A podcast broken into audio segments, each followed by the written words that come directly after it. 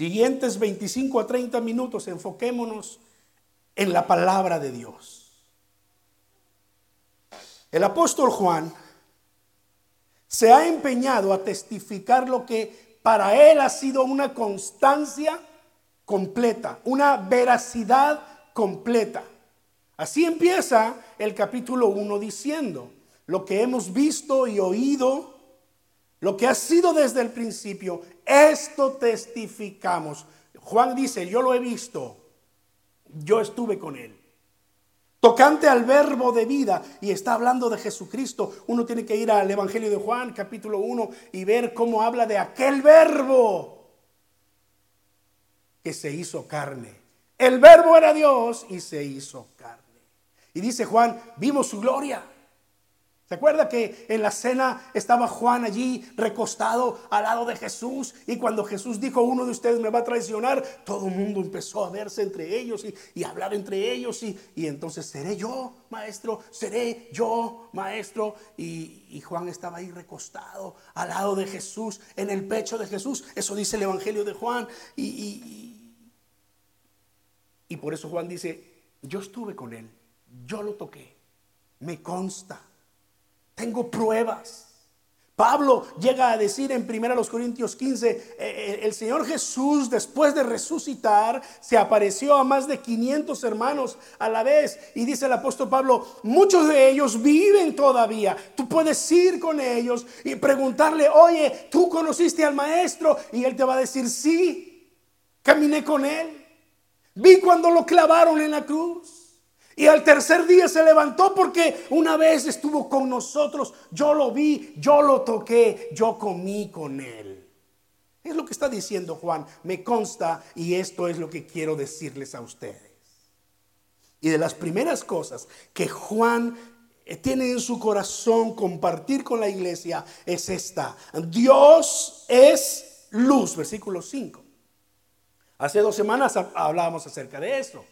Dios es luz y en Él no hay ninguna oscuridad, en Él no hay ninguna tinieblas. Y es un lenguaje metafórico para referirse a que Dios es santo.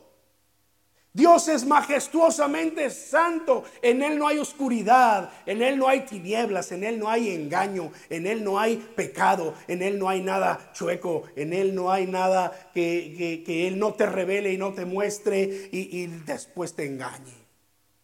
Dios es santo. Y entonces la conclusión de Juan es, si Dios es luz, entonces nosotros tenemos que vivir en la luz. Porque aquel que dice que tiene comunión con Él, pero vive en tinieblas, entonces es un mentiroso y se engaña a sí mismo. Y miren, eh, eh, la razón por la que el apóstol Juan empieza de esta manera es porque, recuerden, ya era el año aproximadamente, año 95 después de Cristo. La iglesia tendría ya unos 60 años o más de existir. Ya había ancianos en la iglesia, muy pocos pero había ancianos que podían decir, sí, eh, conocimos a los apóstoles, conocimos a Pablo, conocimos a Pedro, conocimos a Andrés, conocimos a, los apóstoles. Juan, según la tradición, es el último en morir. Ya anciano Juan escribe el Evangelio, escribe primera, segunda, tercera de Juan. Incluso estando exiliado en la isla de Patmos, una isla por allá en el Mediterráneo, castigado por su fe, allí recibe él la revelación de la victoria final del Señor. Libro que mal interpretadamente se ha llamado Apocalipsis. Y, digo mal interpretadamente porque entendemos por Apocalipsis cosas eh, realmente malas a, niveles catastróficos y, mundiales. Y decimos, es el apocalipsis.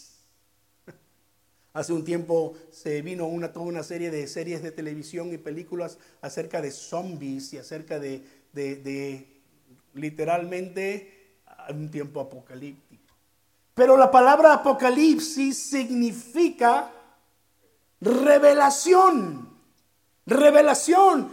Y es la revelación, por eso se llama así. Juan dice, esta es la revelación de Jesucristo a su siervo Juan acerca de estas últimas cosas. Y, en tres, cuatro líneas podemos decir que revelación o apocalipsis es la revelación de la victoria final de la iglesia sobre las fuerzas del mal.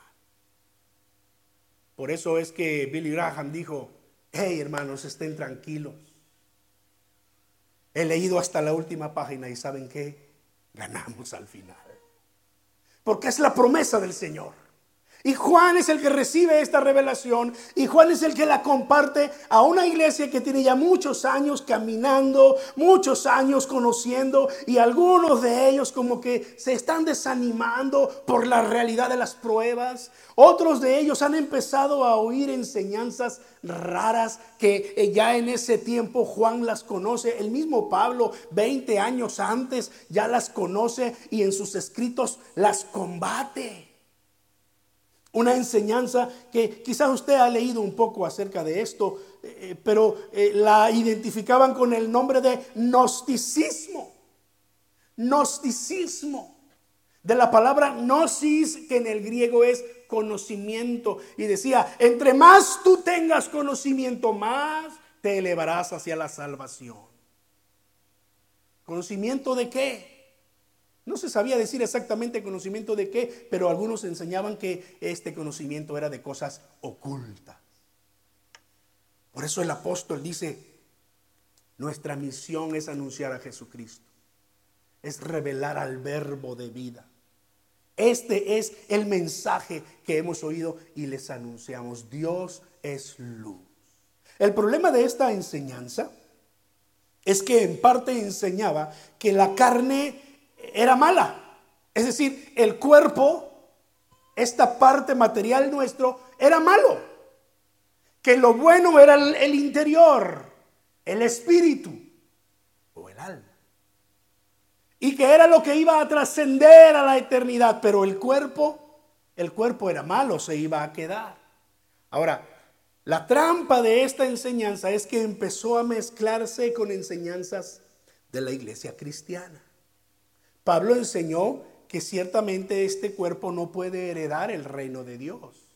Es decir, cuando Cristo venga y nos tome para llevarnos a la vida eterna, dice Pablo, los muertos en Cristo resucitarán primero en un nuevo cuerpo. Y usted y yo, si hemos quedado vivos hasta la venida del Señor, seremos transformados para recibir un cuerpo nuevo, celestial, incorruptible, perfecto para entrar a la presencia de Dios. Ahora, esta es la verdad, pero el gnosticismo torcía esta verdad y decía, bueno, como esta carne es mala, no importa lo que tú hagas en la vida, este cuerpo aquí se va a quedar.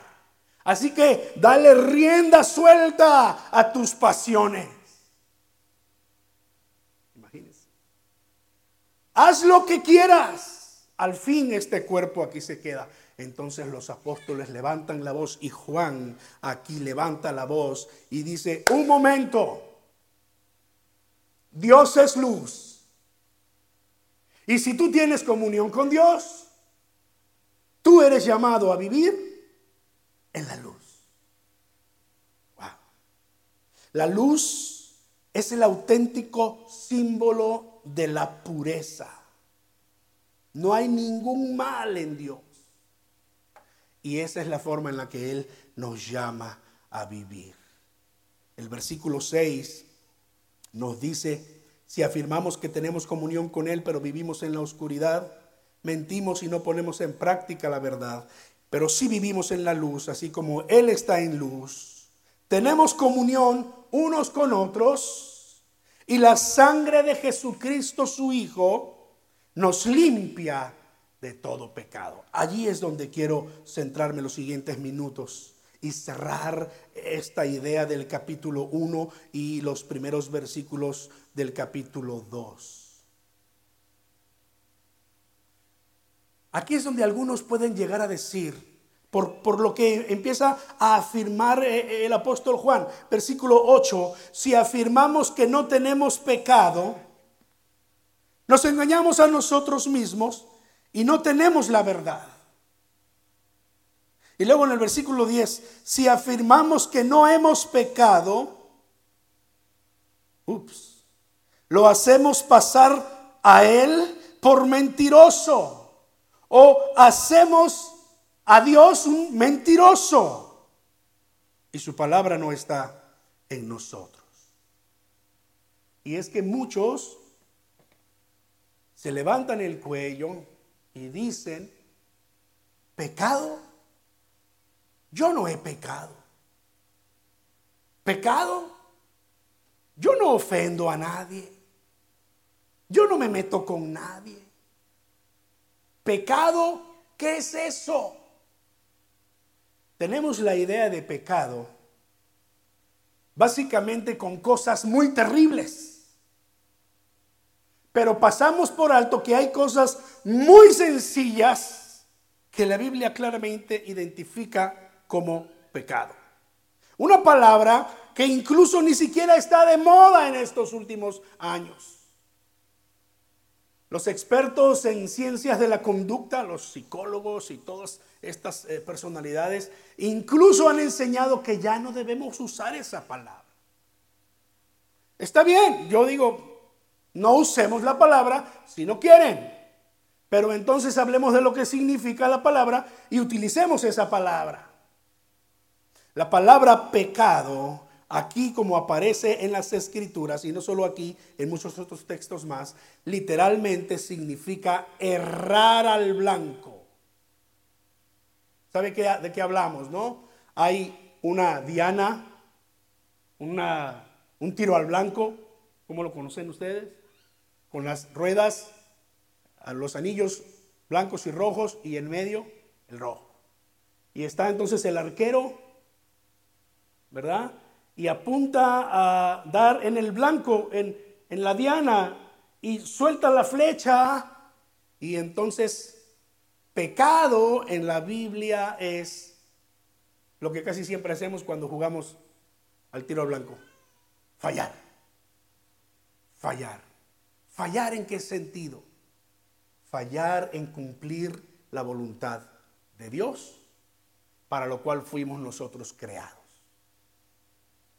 El ser humano fue creado para adorar a Dios, para ser de Dios, para estar con Dios. Y conocemos la historia.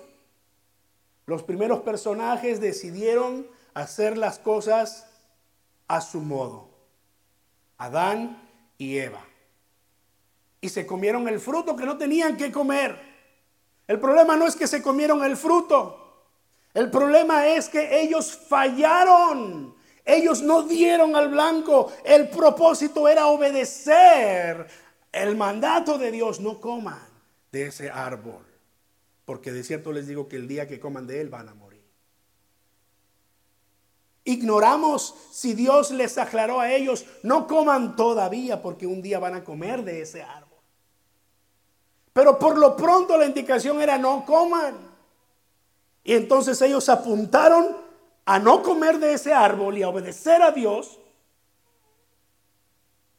y fallaron porque escucharon la voz del enemigo. Esa historia se repite y se repite y se repite por generaciones y por siglos hasta nuestros días. Nos proponemos ser lo mejor que podamos. ¿Y cuántas veces nos llevamos el chasco de que no lo logramos. ¿No es cierto? Ahora, eh, el apóstol Juan está, está sabido de que aún en su tiempo, como en el nuestro, hay personas que pueden decir, yo, un pecador, no, yo no soy un pecador, no, no, yo no ofendo a nadie, yo no hago nada malo. Entonces, Juan dice, si afirmamos que no tenemos pecado, nos engañamos a nosotros mismos Es más, si afirmamos que no hemos pecado, hacemos a Dios un mentiroso, porque fue Dios el que dijo desde el Antiguo Testamento, y luego Pablo lo repite en Romanos capítulo 3, que todos hemos pecado. Que no hay justo, ni aún uno. Y por cuanto todos hemos pecado, estamos destituidos de la gloria de Dios. Por eso era necesario que viniera el Hijo de Dios para responderle a Dios. Como le fallamos a Dios, el hombre tenía que ser castigado por su pecado. Pero vino el Hijo de Dios y pagó por usted y por mí. Cuando Él fue a la cruz, Él pagó la deuda del pecado. Por eso es que Juan entre el versículo 8 y el versículo 10 va a decir esto. Si confesamos nuestros pecados, Dios, que es fiel y justo, perdonará nuestros pecados y nos limpiará de toda maldad. Bien, vamos por partes. Yo no he pecado, dicen algunos, y no era nada nuevo. Ya Juan sabía que había muchos que decían que no pecaban, que ellos eran unas blancas palomas, que ellos merecían todas las bendiciones de Dios. Como pueden haber algunos entre nosotros. Ve conmigo a Gálatas. Vamos a apoyarnos en el apóstol Pablo. ¿Dónde está Gálatas? Por ahí en la segunda mitad de la Biblia. Después de los evangelios sigue Hechos, Romanos, Corintios en dos partes y luego viene Gálatas y ahí llegamos a Gálatas. Capítulo 5, ese precioso, esa preciosa sección que nos habla acerca del fruto del Espíritu.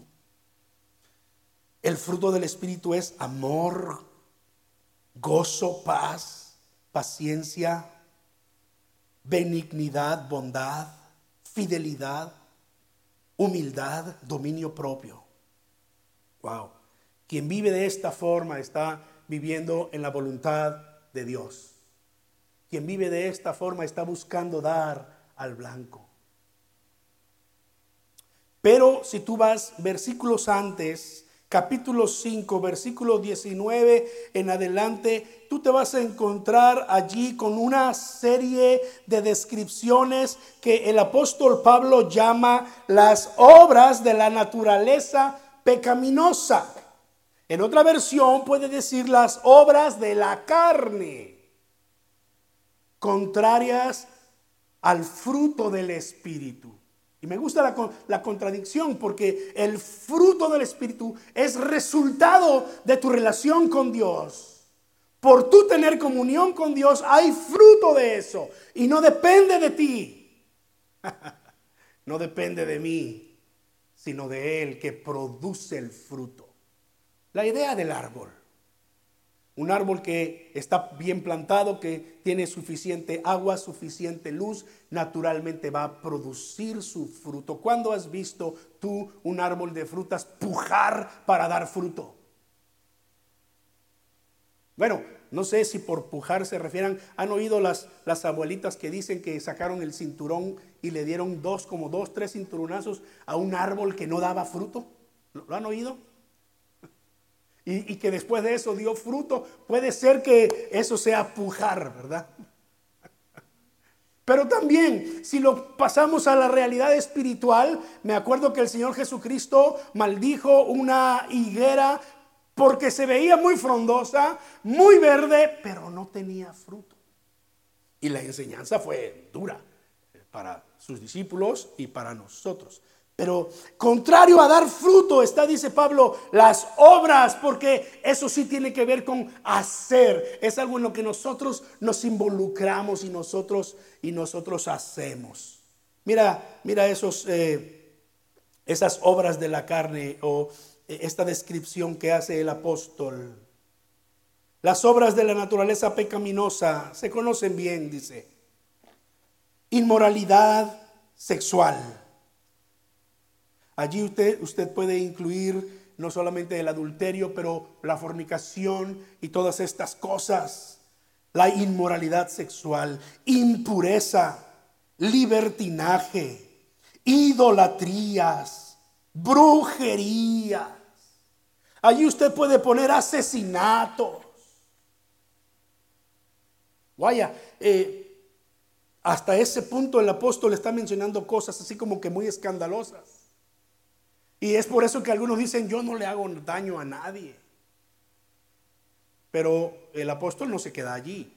En su descripción de vivir en las tinieblas, de andar en tinieblas, de las obras de la carne, él sigue diciendo eh, en el versículo 20, odios, discordias, celos.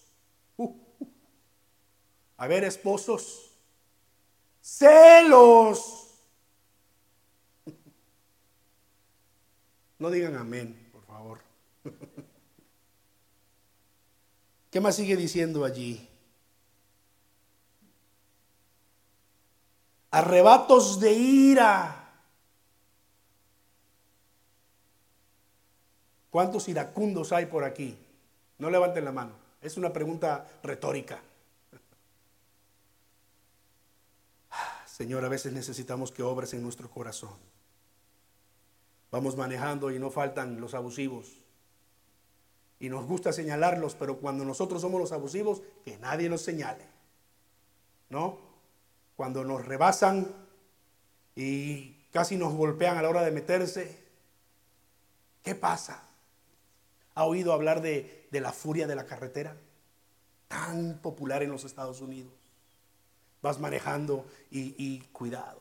Miren, mi esposa más de una ocasión me ha calmado y me, hizo, me dice, hey, hey, no sabes quién va manejando ahí, tranquilo. En este país cualquiera trae un arma. Es más, algunas leyes ya hasta, hasta eh, eh, eh, están facilitándole a la gente traer sus armas a la vista de todo mundo. No sabes con quién te vas a enfrentar mejor. Es, es mejor pedirle al Señor paciencia autocontrol. Pero ¿qué tal los iracundos? Dice Pablo aquí.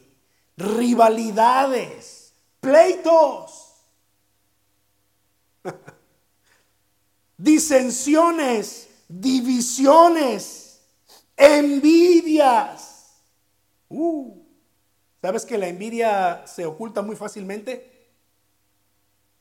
Pero yo te aseguro que si tú te vuelves más observador de ti mismo, te vas a encontrar más de una vez en algunos de estos problemas. Y a veces lo reconoces y, ay Dios mío, perdóname. ¿Verdad?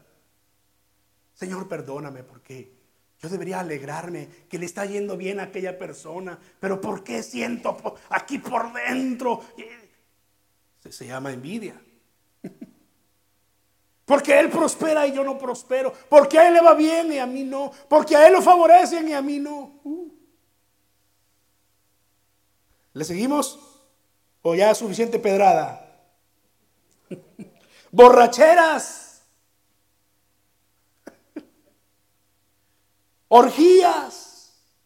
Y cosas semejantes a estas. Pablo no agota la lista. De hecho, eh, solo quise tomar este pasaje, pero saben que hay en Efesios hay otra lista, en Romanos hay otra lista, y podemos eh, recorrer cada una de las listas y ver cuál es el saco que mejor nos queda y decir, oh sí, aquí estoy yo.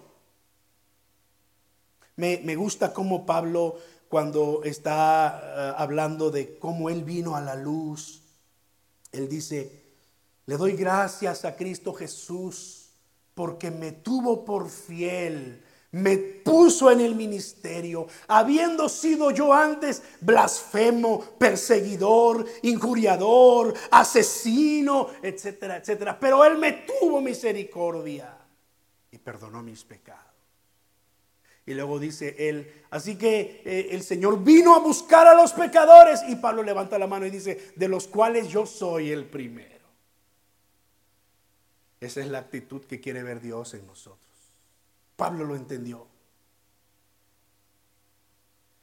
Y por eso el apóstol Juan dice, no puedes decir que no has pecado. Porque si escudriñas tu vida de cerca vas a darte cuenta que hay algo dentro de ti que necesita siempre ser perdonado. Cuando Pablo, cuando eh, el apóstol Juan regresó ahora nuevamente a primera de Juan, cuando el apóstol Juan dice, eh, si confesamos nuestros pecados, Dios que es fiel y justo nos perdonará nuestros pecados y nos limpiará de toda maldad. Lo está diciendo en una forma en la que tú y yo siempre vamos a tener acceso a esta gracia de Dios. Siempre, siempre que reconocemos que le hemos fallado a Dios de una forma, el Señor dice, si tú confiesas tu pecado, Él es fiel y justo para perdonar tu pecado y limpiarte de tu maldad. Aquello que por dentro nos hace inclinarnos al mal. Aquello que, que por dentro muchas veces no sabemos cómo describirlo, pero es lo que nos hace querer correr hacia las cosas que nos dañan. Te limpiará de toda maldad. Si confesamos nuestros pecados. Quiero terminar trayendo a nuestra mente aquella historia. Creo que tengo un video, Josué, allí en la presentación que está debajo de la, ¿verdad? No la pongas todavía. Porque quiero terminar con esta imagen de, este, eh, de estos hombres. Jesucristo habló de ellos. Cuando los hombres trataban de justificarse a sí mismos diciendo, ellos son pecadores, yo no. Por lo tanto, ellos no merecen la gracia de Dios, yo soy muy bueno. Ellos ni siquiera vienen a la iglesia, yo vengo a la iglesia. Ellos no dan sus ofrendas y diemos, yo doy mis ofrendas y diezmos. Es más, doy más. Y entonces el Señor Jesús les contó esta parábola y, está el video. Eh, vamos a correrlo ahora sí, Josué. Siguiente. ¿Todo? Así es. No. Todos los impuestos deben pagarse completos. Por favor, no tengo más. Llévatela, llévatela. No, ¿Qué no entiendes? No, no.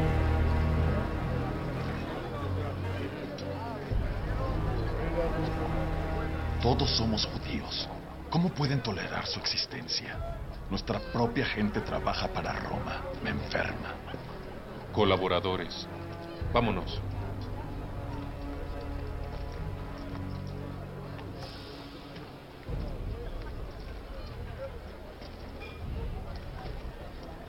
Ellos son unos gusanos. Deberías mantener tu distancia de ellos. Dos hombres subieron al templo a orar. Uno era fariseo y el otro recaudador de impuestos. El fariseo oraba, Dios, te doy gracias porque no soy como los demás hombres ladrones, adúlteros o como ese recaudador.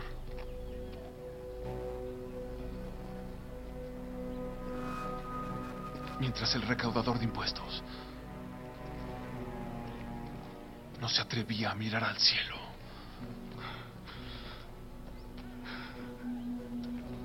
Sino que decía,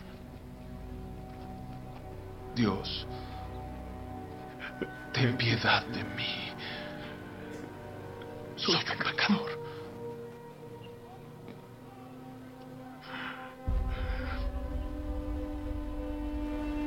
Dios bendijo al recaudador de impuestos, no al fariseo. El que se hace grande será humillado. Y el que se humilla será enaltecido. Mateo, ven.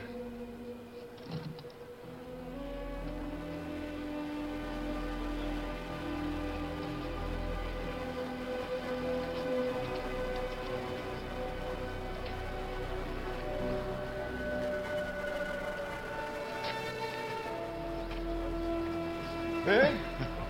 Ahora incluso llama a los pecadores a seguirlo.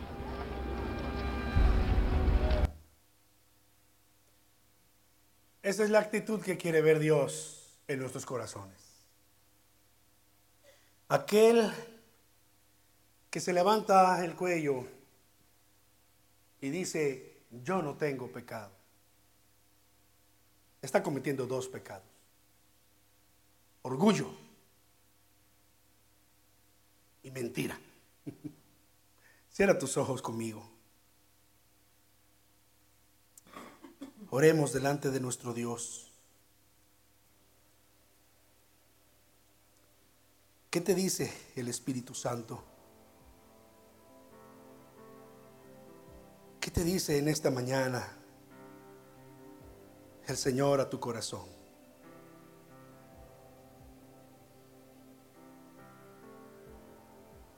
Pero la verdad de Primera de Juan 1.9 es, es una verdad que debe estar en lo profundo de nuestro pensamiento y en nuestro corazón. Si confesamos nuestros pecados, Él es fiel y justo. Dios que es fiel y justo perdonará nuestros pecados y nos limpiará de toda maldad.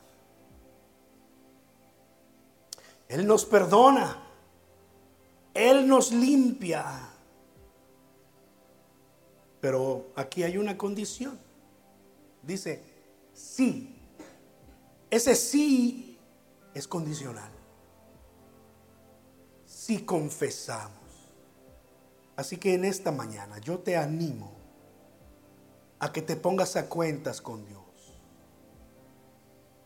Y como aquel recaudador de impuestos, llamados publicanos. Puedes decir la misma oración también delante del Señor. Señor, sé propicio a mí que soy pecador. Señor, considérame que soy pecador. Ten misericordia de mí. Te he fallado. te pido perdón y recíbeme como tu hijo, Señor. Padre, escucha nuestra oración. Y gracias, Señor, porque la única condición que nos pones es confesar. Para ti no hay pecado grande o pequeño, sino una condición del corazón, que es este humillarse delante de ti. Y yo soy el primero Dios que te pide perdón. Me pongo a cuentas contigo, Señor. Perdona mi pecado, Señor. Y que tu gracia sea sobre mí, mi Dios. Toma en tus manos a tus hijos Toma en tus manos tu iglesia. Toma en tus manos aquellos que escuchan y ven estos videos. Que también ellos puedan estar a cuentas contigo, Señor. Y que tú seas propicio a su necesidad.